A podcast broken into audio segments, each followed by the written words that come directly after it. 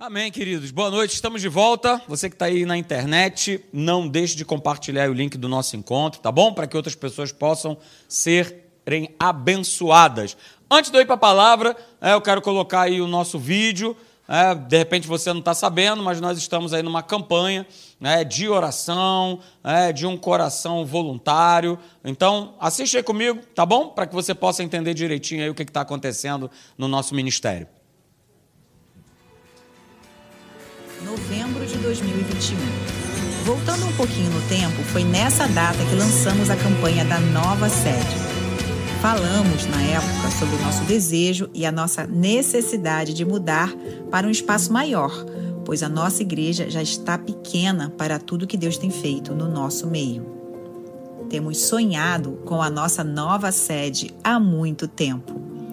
Nesse período, pessoas se comprometeram em plantar sementes por 20 meses para arrecadarmos uma quantia que pudéssemos usar para dar entrada no nosso novo espaço. Muito antes disso, no mundo espiritual, algo já estava acontecendo, até que uma oportunidade nova surgiu no mundo natural e podemos compartilhar com vocês a notícia exatamente no mês em que completamos as 20 parcelas. No vídeo de lançamento da campanha da nova sede, falamos sobre três etapas: imaginar, construir e desfrutar. Falamos de Abraão, que por obediência a Deus saiu da terra da sua parentela para uma terra que Deus ainda mostraria. Assim como ele, em novembro de 2021, só podíamos imaginar, porque não tínhamos um local ainda em vista, mas sabíamos que Deus providenciaria. Agora, Estamos em uma outra etapa e nos vemos como Josué e Caleb, que vislumbraram a terra prometida que mana leite e mel. O nosso sonho fica na Tijuca, Rio de Janeiro, com 8 mil metros quadrados de terreno, espaço suficiente para acomodar nossos projetos e montarmos um templo com 1.500 lugares além de área de lazer, espaço de convivência, um segundo auditório, estúdios, salas maiores para as nossas crianças, estacionamento e muito mais. Você se alegra com isso? Deus está fazendo algo novo e muito além do que pedimos ou imaginamos. Não existe nenhum negócio fechado ainda. E na nossa terra prometida, apesar de maravilhosa, também tem gigantes. Só que nós, da Academia da Fé, não somos como aqueles dez espias que colocaram as dificuldades acima das promessas de Deus. Pelo contrário, somos como Josué e Caleb, que confiaram no milagre de Deus, sabendo que onde existe propósito, ali há provisão. Deus está de olho no nosso posicionamento diante dos gigantes a serem vencidos, e é por isso que, como Igreja de Jesus e num só coração, precisamos de vocês em duas frentes. A primeira é a sua oração sobre tudo isso. No mês de agosto será definida a venda do espaço. E é por esse motivo que queremos convocar você a orar intensamente por isso por 40 dias. Que o favor de Deus, que já está sobre nós, seja completo e possa inclinar o coração dos proprietários e das autoridades para a contemplação da nossa proposta. A segunda é sobre recursos. O valor que acumulamos nesse período de 20 meses é uma importante partida, mas ainda muito aquém diante do que precisamos. Por isso, que o seu coração esteja completamente aberto e sensível para o que o Espírito Santo te orientar sobre como você pode ajudar. Teremos desafios financeiros grandes na compra e na obra, e cremos que Deus vai levantar pessoas que estejam dispostas a plantar sementes eternas e colocar seu tijolo nessa construção. Uma delas pode ser você. Já pensou ter sua semente plantada nesse lugar que vai salvar e transformar tantas pessoas? É um privilégio poder contribuir. Esse, sem dúvida, é um novo tempo. É um tempo desafiador, mas também de grandes alegrias. É tempo de buscarmos, é tempo de rompermos em fé, é tempo de milagres e nós queremos muito que você continue fazendo parte da nossa história contamos com você.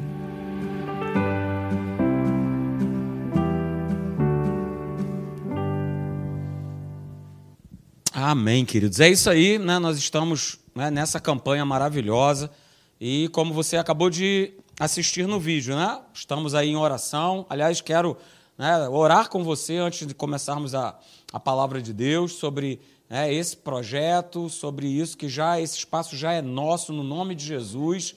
É, mas vamos estar aí orando, porque como foi dito, né?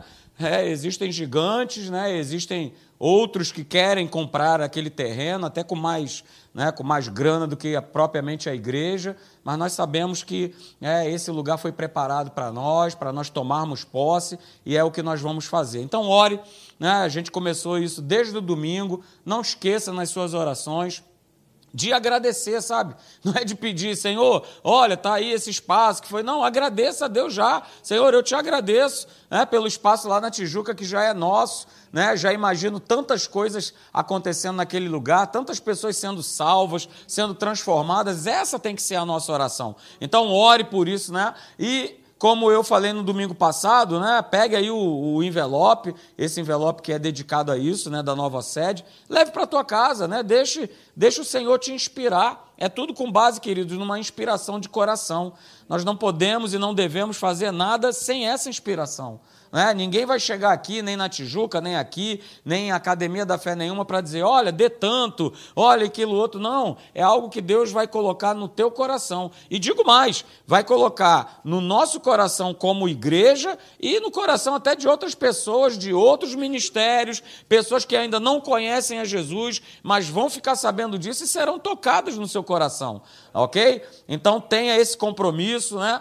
Leve para tua casa, ore, coloque esse envelope aqui diante de Deus, para que o Espírito Santo, é Ele que vai falar com você a respeito né, daquilo que você vai doar, daquilo que você vai abrir o teu coração para você poder estar tá participando com esses recursos que virão. Não tenha dúvida disso, que esses recursos virão. Não só sobre o nosso ministério, não só sobre essa nova sede, mas virão também sobre a tua vida né? porque a palavra é clara: aquele que semeia, ele vai colher, de Deus não se zomba. Aquilo que o homem semear, isso também ele irá colher, ele vai ceifar. Ok? Então tem essa expectativa. Vamos orar então. Você que está em casa também, ore aí, feche os seus olhos. Você que está aqui conosco, Pai, no nome de Jesus, Senhor, nós já te agradecemos, meu Pai, por esse milagre, por essa terra, meu Pai, prometida, é como nós estamos chamando aquele espaço na Tijuca. E é mesmo, Senhor, é um espaço maravilhoso, aonde o Senhor vai comportar, meu Pai, todas as atividades da igreja, aonde, Senhor, teremos um espaço para aproximadamente 1.500 pessoas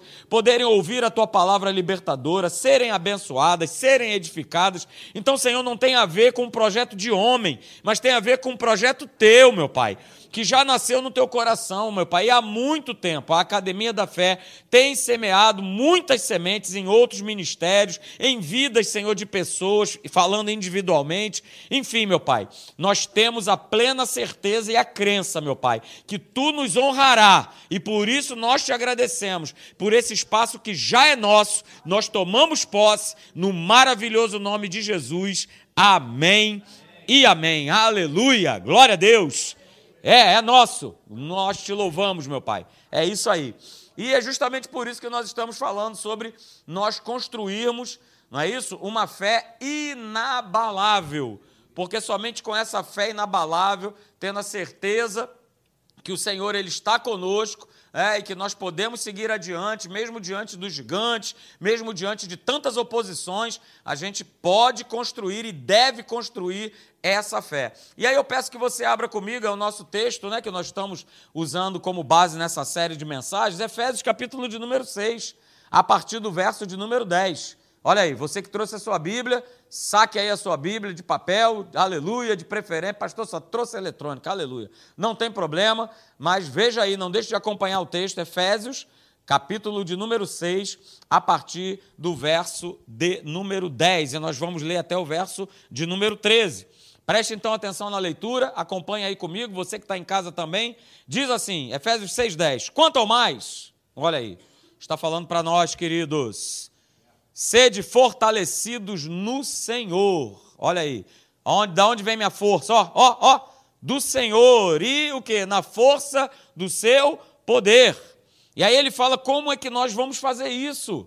Não é na nossa força, não é na nossa humanidade, mas nós precisamos o quê? Verso 11, revestirmos de toda a armadura de Deus, para podermos ficar firmes, firmes, guarda essa palavra, firmes contra as ciladas do diabo. Porque a nossa luta, ela não é contra o sangue e a carne, e sim contra os principados e potestades, contra os dominadores deste mundo tenebroso, contra as forças espirituais do mal nas regiões celestes. E aqui vai um outro aviso importante: a nossa luta não é contra pessoas. Ela não é, não será, nunca foi e nunca vai ser contra pessoas. A nossa luta, queridos, é, não é contra carne e sangue, mas contra os capetóides aí, perturbadores. Não é isso? A nossa luta, sim, é, o, o, nós re, ficarmos ali, resistirmos firmes na fé, é contra eles. Então, a gente aqui não está falando contra pessoas. Ah, pastor, mas tem alguém no meu trabalho, às vezes até dentro da minha própria casa mesmo, que me perturba. Cara, você pode ter certeza, né? essa pessoa está dando lugar ao diabo. E por estar dando lugar ao diabo, claro, vai te perturbar. Então, veja, a nossa luta não é contra carne e sangue. Está muito claro isso no verso de número 12. E aí Paulo ele fala assim no verso 13, olha, portanto, sabendo que a nossa luta não é contra carne nem sangue, portanto, tomai toda a armadura de Deus, para que você possa o quê? Resistir no dia mal. Olha aí, o dia mal chega, chega para todos. Não é exclusividade sua não. O dia mal chega para todo mundo. Só que eu preciso me, né, me revestir dessa armadura para que eu possa resistir quando esse dia chegar. E aí, esse dia chegando, diz a palavra: olha aí, eu vou vencer tudo, aleluia. Diga, vou vencer tudo. Não, você falou baixo, vou vencer tudo. Eu vou vencer tudo e após ter vencido tudo, permanecer o quê? Inabaláveis. Cara, eu acredito no que está escrito. E se está escrito que eu vou vencer tudo e vou permanecer inabalável, cara, é dessa forma. E isso reflete, né, isso nos mostra de uma maneira muito clara é, a questão de nós estarmos o quê? Maduros na nossa fé. Porque quanto mais maduros na fé nós vamos estar, né, essa, esse verso aí ele faz todo sentido. De resistir firme, né, de vencer tudo, né, de permanecer inabalável. Olha aí. E aí nós já vimos é, veja aí comigo, só para a gente dar aquela famosa recapitulada, que construir uma fé inabalável é justamente construir uma fé equilibrada para nós recebermos de Deus e para nós permanecermos nele. Precisamos construir essa fé de maneira equilibrada. Não é de qualquer jeito, não é de qualquer forma, não é fazendo loucuras, nada disso.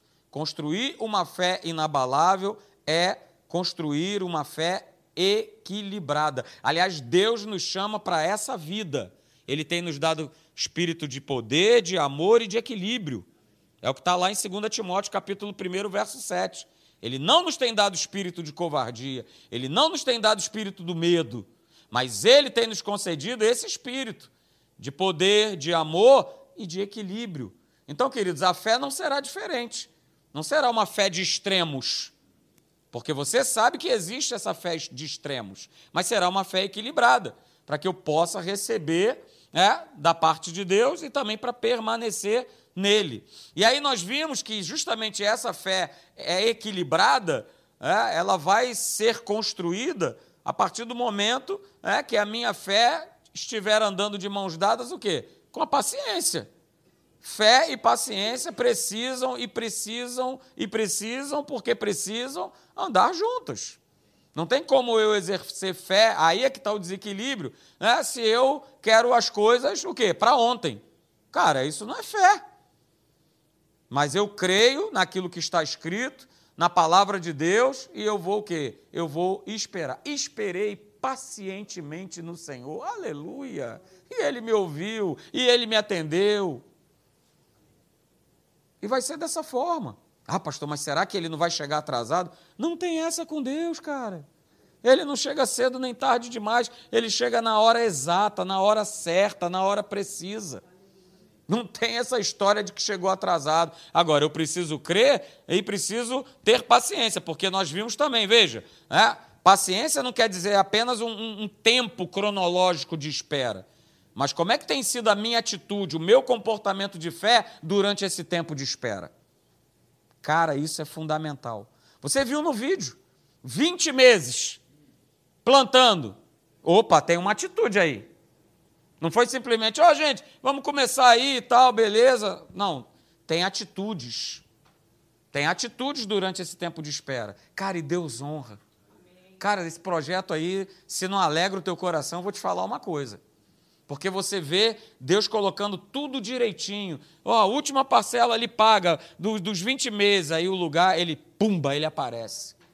Numa região, né, que aliás o Rio de Janeiro, você sabe disso, né, áreas de, de, de, de para se construir, para se achar uma área com espaço é, grande, cara, não, praticamente não existe mais. Há uma escassez né, de espaço na cidade do Rio de Janeiro para construir. Por isso que a turma está todo mundo indo para onde? Para Barra e para o Recreio, que é onde ainda tem, onde há espaço para se terem novas construções. Mas em bairros tradicionais do Rio de Janeiro, como Tijuca, Vila Isabel, Grajaú, aquele entorno em volta da Tijuca, você não consegue mais encontrar nada. O que você vai encontrar são prédios sendo levantados aonde você morará num Kinder Ovo. Não é isso? Aí a surpresa pode ser você, inclusive. Não é isso? Quando o cara bater lá na tua porta, surpresa! Não é isso? Aí você sai para ele poder entrar. Porque se você ficar junto dentro da casa, não vai dar. Entendeu? Então são esses os espaços que tem. Mas não adianta nada. A gente hoje está numa igreja que cabem aproximadamente lá na Tijuca 400 pessoas, sair para um espaço que cabe as mesmas 400 ou até menos. Faz o menor sentido. Agora pensa, indo para um espaço onde cabem mais de 1.500 mil pessoas. Nossa. Mas, queridos, olha só. Durante esse tempo de espera, houve atitudes de fé. Houve posicionamentos de fé por parte do pastor Hélio, da pastora Deise e de todos nós. De nós contribuirmos, de nós crermos. Uh, aleluia, queridos. Aleluia, glória a Deus. Nós também vimos, queridos, que nessa construção aí dessa fé inabalável, é, existe um outro tijolinho que a gente precisa colocar nessa construção, chamado o quê? O amor, a importância de nós andarmos em amor. Nós falamos sobre isso aqui. Depois você entra lá na série e você vai ver. Por que é tão importante nós andarmos em amor, pastor? Porque a igreja é feita de gente. E o negócio de Deus é gente. E aí vamos pegar o gancho de novo do nosso novo espaço. Hã? Por que, que essa porta vai se abrir? Por que, que essa porta está aberta? Porque o negócio de Deus é gente. Porque a frigideira lá na Tijuca está apertada, está pequena. Tem que ter um espaço maior para terem mais pessoas, para pessoas ouvirem a palavra de Deus, serem libertas, serem transformadas. Então é importante o que? Nós andarmos em amor, porque nós vamos estar construindo essa fé aí maravilhosa. E não tem como falar de fé, nós falamos aqui sem ler Hebreus capítulo 11, verso 1. Não é isso? Você conhece o verso que diz assim: olha, a fé, ela é o que? O firme fundamento, uh, aleluia, das coisas que se esperam e a prova, a certeza das coisas que se não vem. Então nós falamos exatamente isso, que a fé é esse fundamento. A fé é a nossa certeza. Fé é convicção. Porque se eu não tiver certo, se eu não estiver convicto a respeito da verdade que eu ouço, que eu leio, que eu vejo, esse fundamento é, ele não será construído e, consequentemente, não vai sustentar nem a minha vida e nem a sua, e nem a sua vida. Então, veja, nós falamos aqui, né?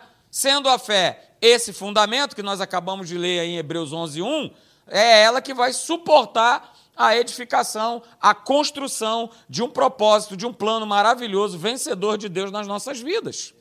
Ela é esse fundamento.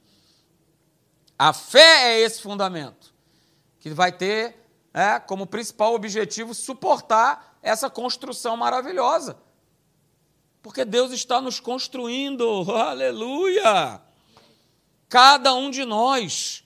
Ninguém escapa. Ninguém pode bater no peito e dizer assim: não, não, não. Deus já, já fez, eu já, eu já cumpri esse plano. Você vai falar isso quando estiver indo embora, cara, para ser promovido. Mas enquanto isso, vamos embora. Vamos continuar vivendo, vamos continuar cumprindo esse propósito. Mas esse propósito tem que estar alicerçado. Ele não pode vir da minha cabeça, do que eu acho, que eu penso, porque nós vimos aqui também, se eu receber esse fundamento, né, se eu receber essa verdade de maneira incorreta, né, não vai gerar fé. É só você lembrar de uma construção. Se o fundamento estiver ruim, o que, é que vai acontecer? O prédio cai. Está lembrado daquele lá da barra? Ah, é, que a base era a areia da praia? É, pois é. Pois é a areia da praia como fundamento, como edificação, não aguenta muito tempo. Aguentou um tempinho, pastor. É verdade. Aguentou um tempinho.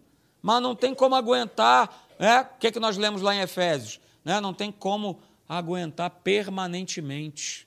Uma hora vai cair, uma hora vai ruir. Então não tem como eu construir uma fé inabalável né? na base do que eu acho, na base do que eu penso, na base do sentimento. Não, eu preciso ter esse fundamento, que é a verdade da palavra de Deus, é a verdade, ela não vai mudar, ela vai continuar sendo a base disponível para eu e você mantermos a nossa vida é, construída, edificada na palavra de Deus.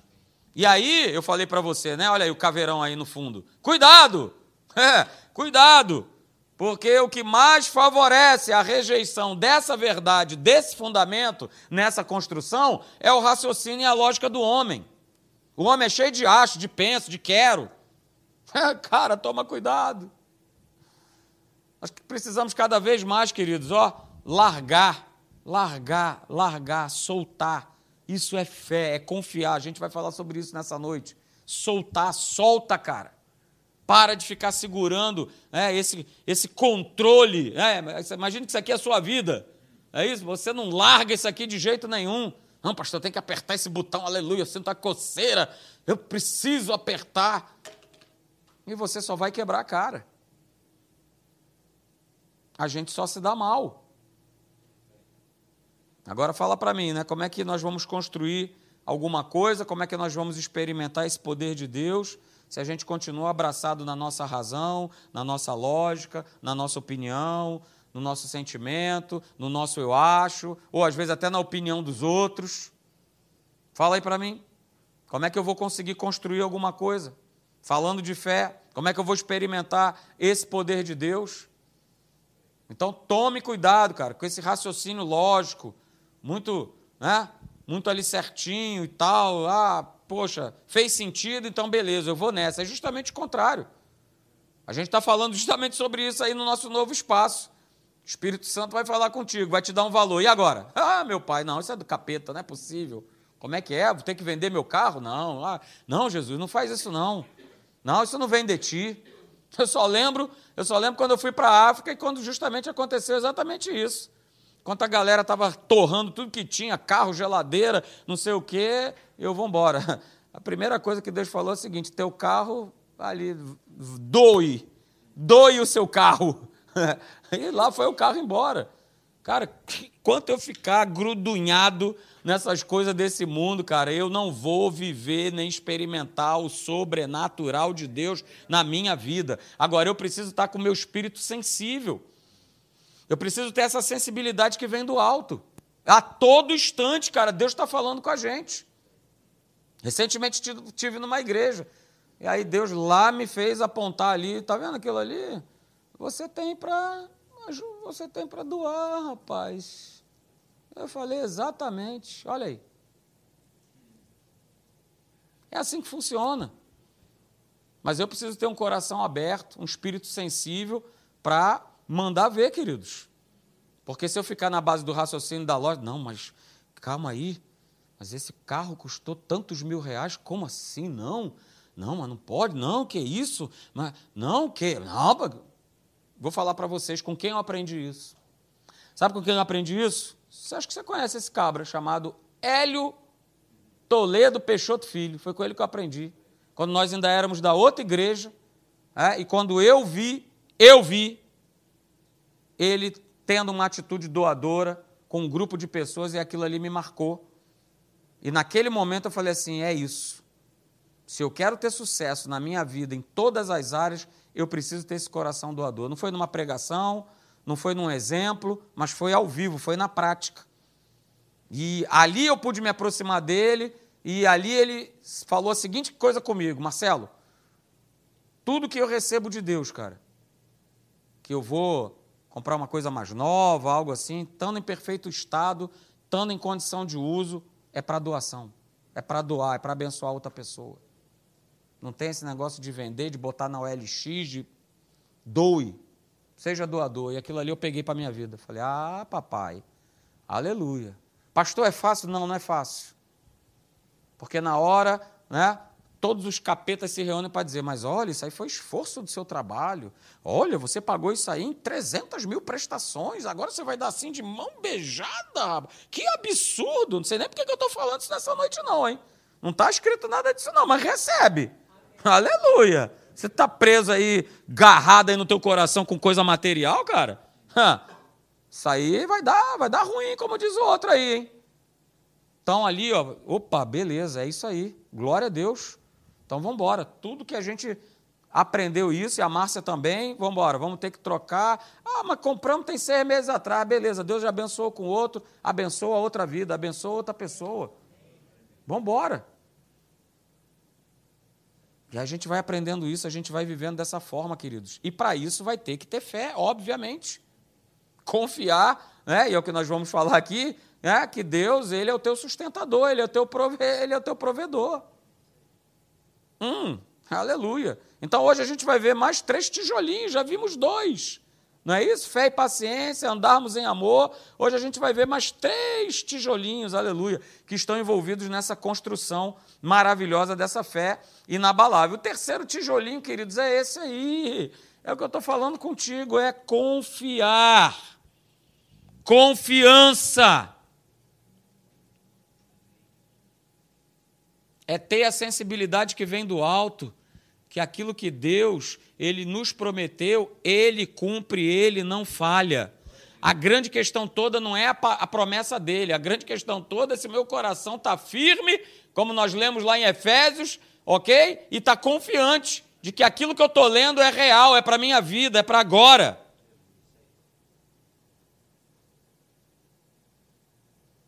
Exemplo maravilhoso, queridos.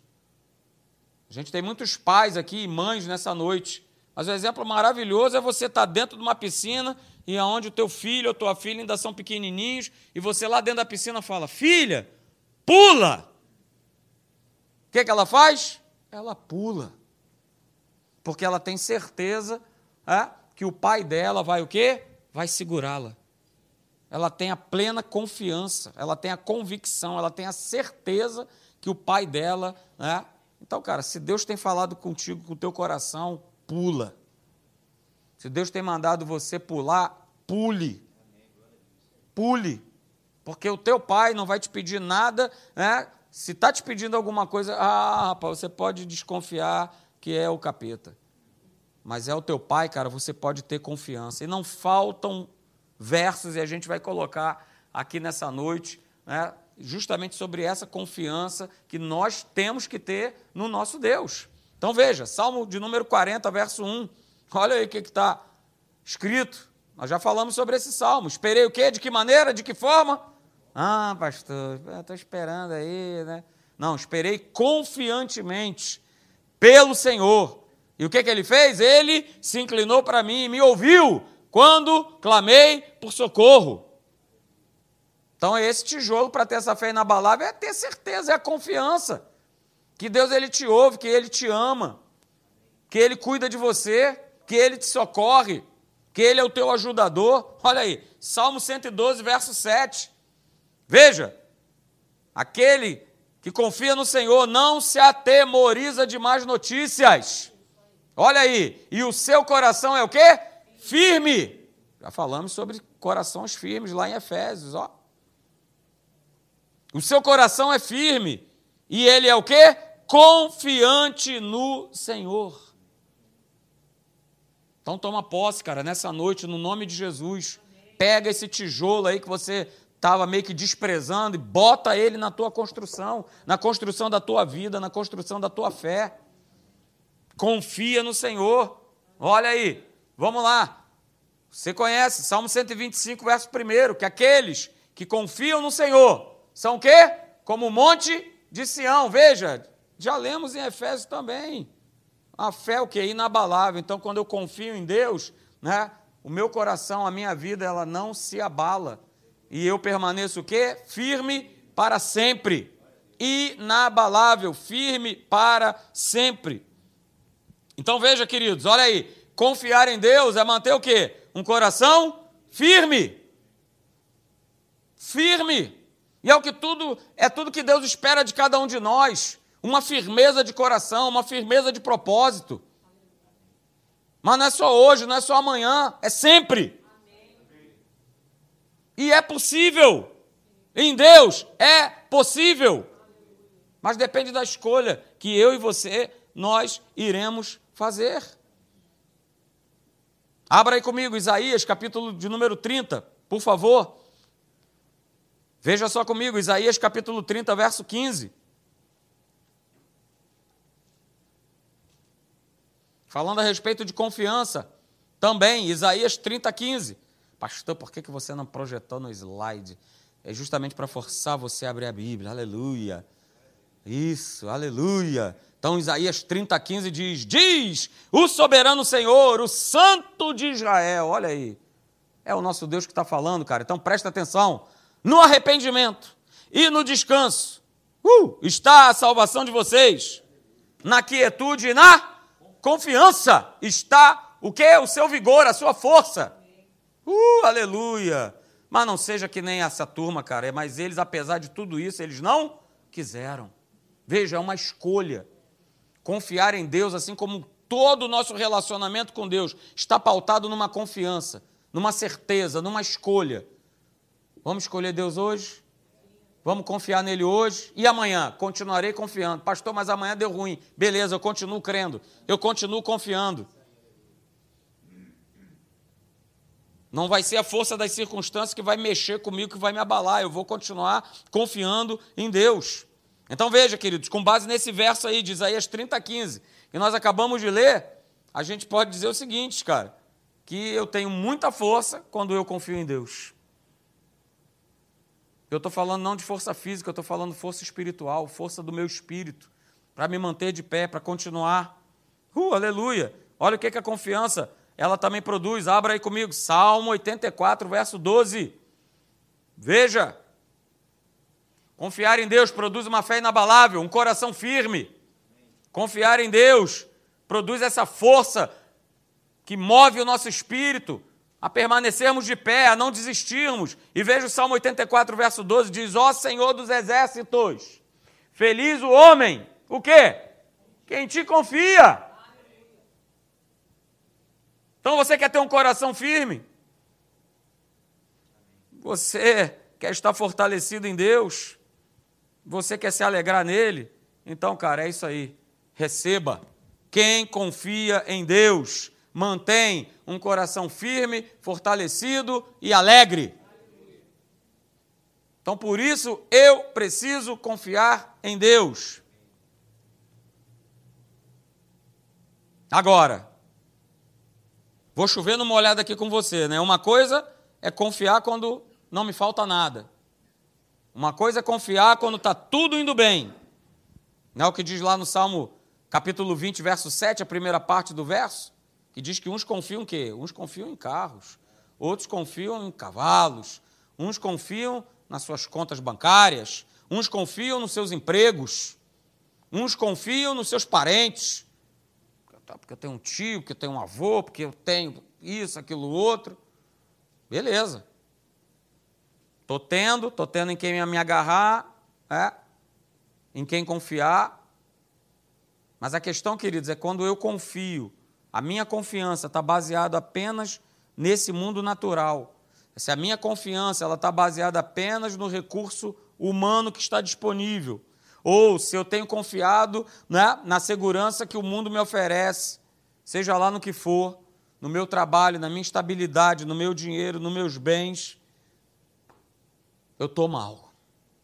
Eu estou muito mal. Porque isso, de uma hora para outra, muda. Você está lembrado? Governo Collor de Mello, 1990, a quantidade de pessoas que se suicidaram é, porque tiveram é, as suas contas, suas poupanças invadidas, confiscadas, porque a confiança estava onde? Depositada em quem? No dinheiro. Então eu tenho, come, bebe, regala-te. A questão toda é a seguinte, aí, cara, quando te pedirem o que você tem de mais precioso, que é a tua alma, o que, que você vai, vai dar em troca? O que, que você vai oferecer em troca? Por isso, a minha confiança é a sua, precisa estar sempre voltada na providência de Deus. Na providência de Deus. Porque aí, Salmo 27, verso 3, diz assim: que ainda que um exército, uhul, aleluia, Pai, obrigado. Ainda que um exército se acampe contra mim, não se atemorizará o meu coração. Salmo 27, verso 3. Bota aí, pastor, amanhã eu vou, vou colar lá na, no vidro do meu banheiro. Aleluia, é isso aí. Ainda que o exército se acampe contra mim, não se atemorizará o meu coração.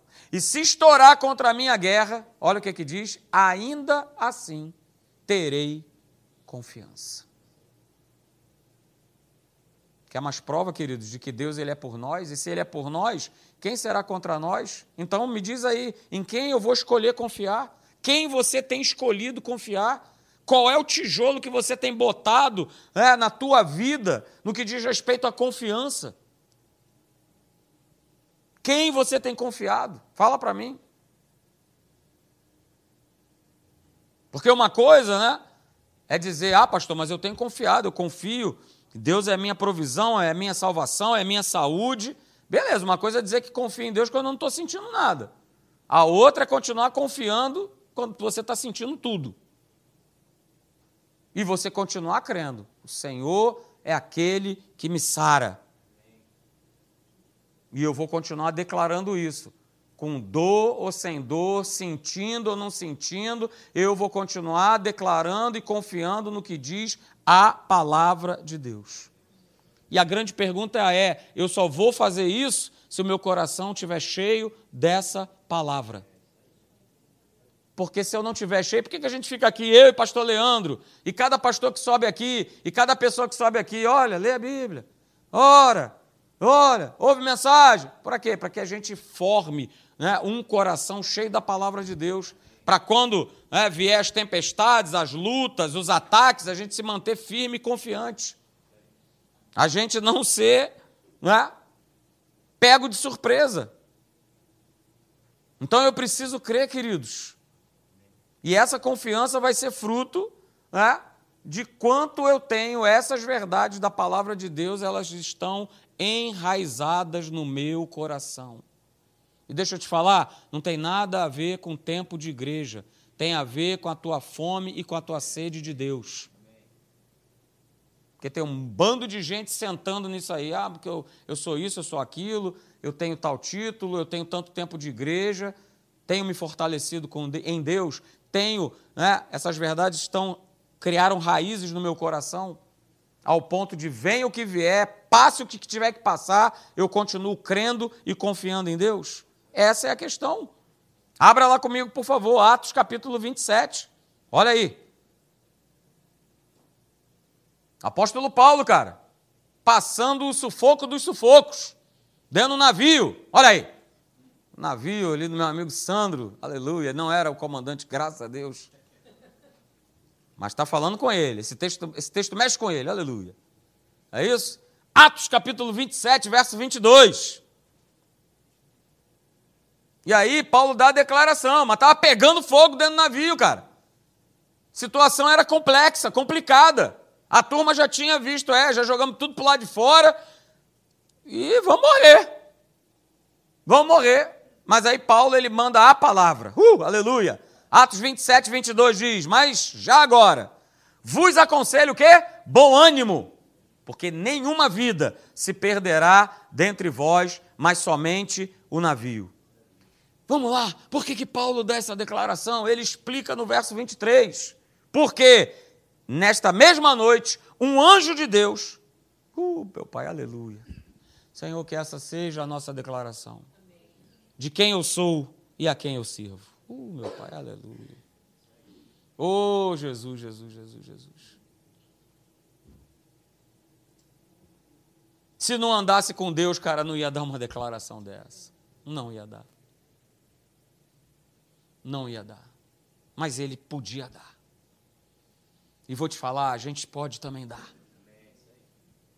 Paulo não é melhor nem pior do que nenhum de nós. Mas é uma questão de se andar com Deus. E aí ele dá essa declaração: mexe, mexe comigo. Não sei se mexe contigo, mas mexe comigo, cara. Mexe comigo. Nessa noite, um anjo de Deus, de quem eu sou e a quem eu sirvo, esteve comigo. Uh, aleluia. E aí ele disse, verso 24, está falando para você nessa noite, Serjão, não temas, cara.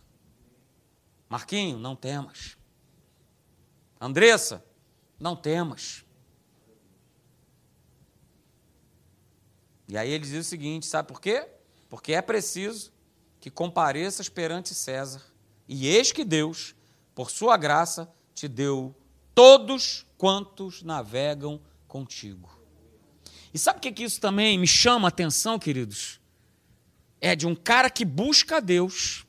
Ó, oh, presta atenção, você aí nessa noite, presta atenção. Um cara que busca a Deus. E está falando a respeito que quem está em volta dele não vai perecer por conta dele. Cara, talvez você seja, na tua casa, essa pessoa aonde a turma está se agarrando. Então continua firme. Continua crendo, continua confiando em Deus.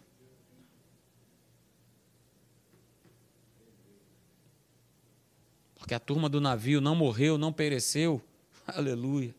Porque o anjo falou: Cara, eu estou contigo, mas eu estou cuidando daqueles que estão contigo também.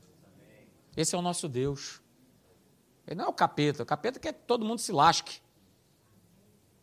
Vou cuidar de você aqui, que você está jogando aqui um, uma farofa, uma galinha, um urubu, beleza. Então você está aí enrabixado comigo, vai, mas o resto eu vou matar é geral. Isso é obra do capeta. Mas Deus, quando Ele olha para você, cara, Ele olha para todos que estão com você no barco. E aí eu te pergunto nessa noite: quem está contigo no barco? Quem é que está com você no teu barco?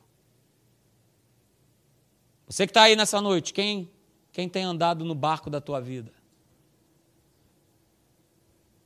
Porque Deus já te deu todos eles. Ninguém vai perecer. E aí Paulo fala no verso 25 o seguinte: Portanto, senhores, tem de bom ânimo, pois eu, olha a declaração de Paulo, eu confio em Deus. Você é esse ponto, cara. Você é esse esteio. Deixa a turma falar que está tudo dando errado, que está difícil, que está aí. Não. Mas olha só, eu confio em Deus. Eu confio em Deus, que sucederá do modo porque me foi dito. Aleluia. Ah, meu pai.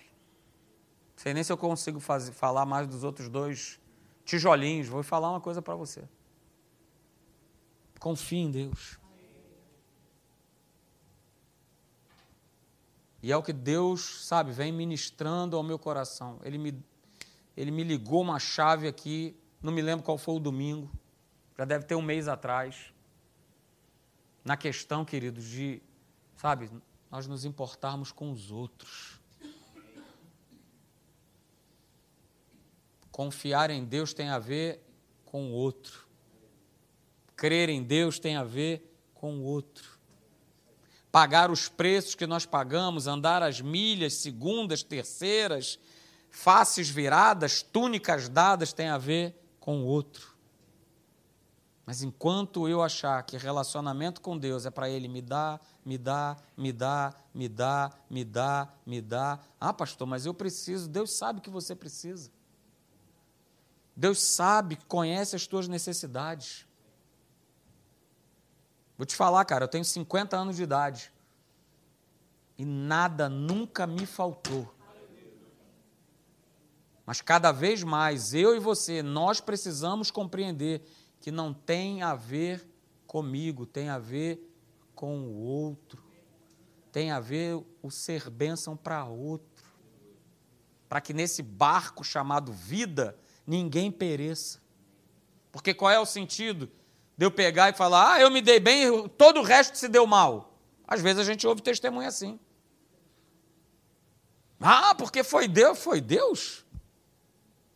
Deus ama todo mundo, cara. Você não é melhor do que ninguém. Deus ama todos, sejam eles crentes ou não crentes, estejam vivendo em práticas pecaminosas ou não. E se eu e você nós temos esse poder de influenciar pelo nosso testemunho, pela nossa fé, pela nossa confiança em Deus, pela nossa certeza em Deus, cara, essas pessoas serão alcançadas. Não tem como. O amor de Deus é irresistível. O amor de Deus é irresistível. E ó, tenho aprendido isso. Tenho crescido nisso. Chegou lá? É claro que não. Nenhum de nós. Nenhum de nós. Mas vamos virar a chave, né? Do muitas vezes estar na igreja para conseguir algo, para ter alguma coisa. Cara, isso é a consequência de se viver com Deus, de se amar a Deus e de se amar as pessoas. Quando ele fala buscar em primeiro lugar o meu reino, o que é o reino de Deus? O reino de Deus não é comida e nem bebida. Ó, oh, está falando de coisas. Então Deus ele já descarta, cara, não tem a ver com coisas. Mas o reino de Deus é o quê? Justiça. Ele é paz, é alegria no Espírito Santo. Então, quando ele fala buscar esse reino, essa justiça, essa paz, essa alegria, está falando a respeito dessa busca para que a gente possa abençoar outros. Para que outros possam ser abençoados, possam ser edificados. E as outras coisas, como diz o texto lá em Mateus 6,33, elas, elas sempre foram, elas são e elas sempre vão ser acrescentadas na sua vida, nas nossas vidas. Davi já dizia isso, cara, eu nunca vi um justo quê? Eu nunca vi. Mas está falando de alguém que anda com Deus. Porque às vezes a gente quer, pela lógica e pela razão, falar, ah, pastor, mas eu conheço. Ah, cara, se preocupa com a tua vida. Eu não sei como é que a turma anda aí. Às vezes a gente até se assusta de achar que pessoas têm de fato andado com Deus, mas não tem. Ninguém aqui nessa noite está falando de perfeição, claro que não. Somos imperfeitos. Estamos num processo né, de aperfeiçoamento. Aleluia. Então, porque nós estamos nesse processo, é que eu não posso, hoje, ser o Marcelo de um ano atrás. Não dá, alguma coisa está errada, cara alguma coisa está errada. Se esse livro não tem produzido transformação e mudança, porque esse é um outro erro, talvez uma sugestão do diabo querendo jogar para cima de mim para você. Não, aceitei Jesus, beleza, acabou. Não acabou nada. Vamos continuar aí nesse início, com a idade que for. Não tem essa. Não tem essa. Então, queridos, eu termino com esse verso, a gente vai continuar na outra quarta-feira, porque vamos seguir aí o que o Espírito fala. É para parar nesse, nesse foco, então a gente vai focar. Fique de pé, no nome de Jesus.